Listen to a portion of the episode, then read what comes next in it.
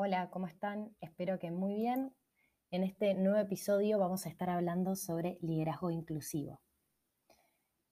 Y hablando con líderes, la mayoría de los casos me dicen que todos ven el valor en lo que es ser inclusivo y sin embargo me dicen que no logran aplicarlo y llevarlo a cabo al 100%. Creo que existen tantas razones como personas en el mundo por las cuales cuesta llevar adelante un liderazgo inclusivo. Muchas veces resulta desafiante, pero en la mayoría de los casos es porque no se tiene el compromiso suficiente para empezar a trabajarlo. Porque no están dispuestos, en el fondo, a aceptar esa diversidad. Quizás formaron un equipo diverso, pero no logran valorarlos por quienes son, ni por lo que los sumaron a, ni por esa razón por la cual los sumaron al equipo. Se olvidan de ese motivo por el cual los habían elegido, su mindset. Y con el tiempo intentan hacerlos pensar como ellos. Por eso creo que lo más importante es conocer la cancha en la que estamos intentando jugar el partido.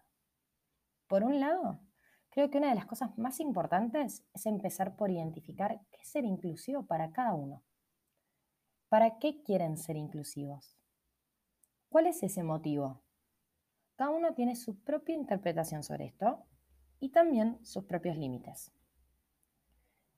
Ser sincero y consciente de esto identificar nuestras fortalezas y debilidades y reconocer nuestras posibilidades de acción va a darnos entonces un panorama más claro para poder armar un plan de acción efectivo. El otro día estaba escuchando un podcast que me pareció muy interesante porque hablaba del poder de la observación para ser inclusivo. de observarse uno mismo, observar al equipo y observar el entorno.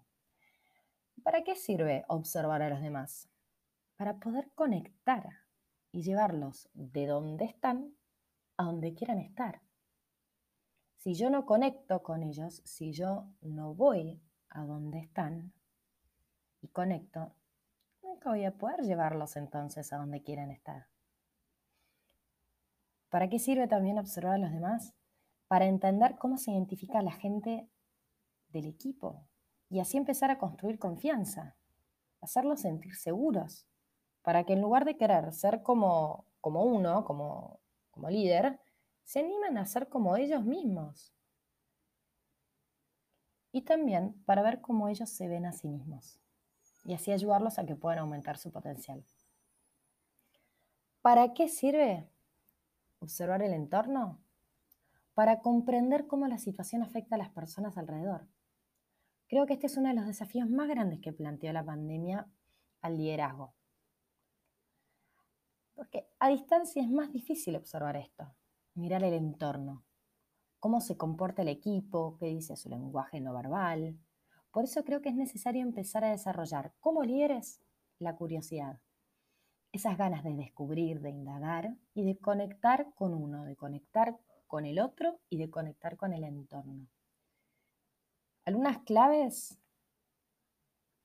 cómo piensa el otro, de dónde viene, cómo es su cultura, cuáles son sus valores y qué es lo que lo hace ser quien es. Espero que lo hayan disfrutado. Nos vemos la próxima.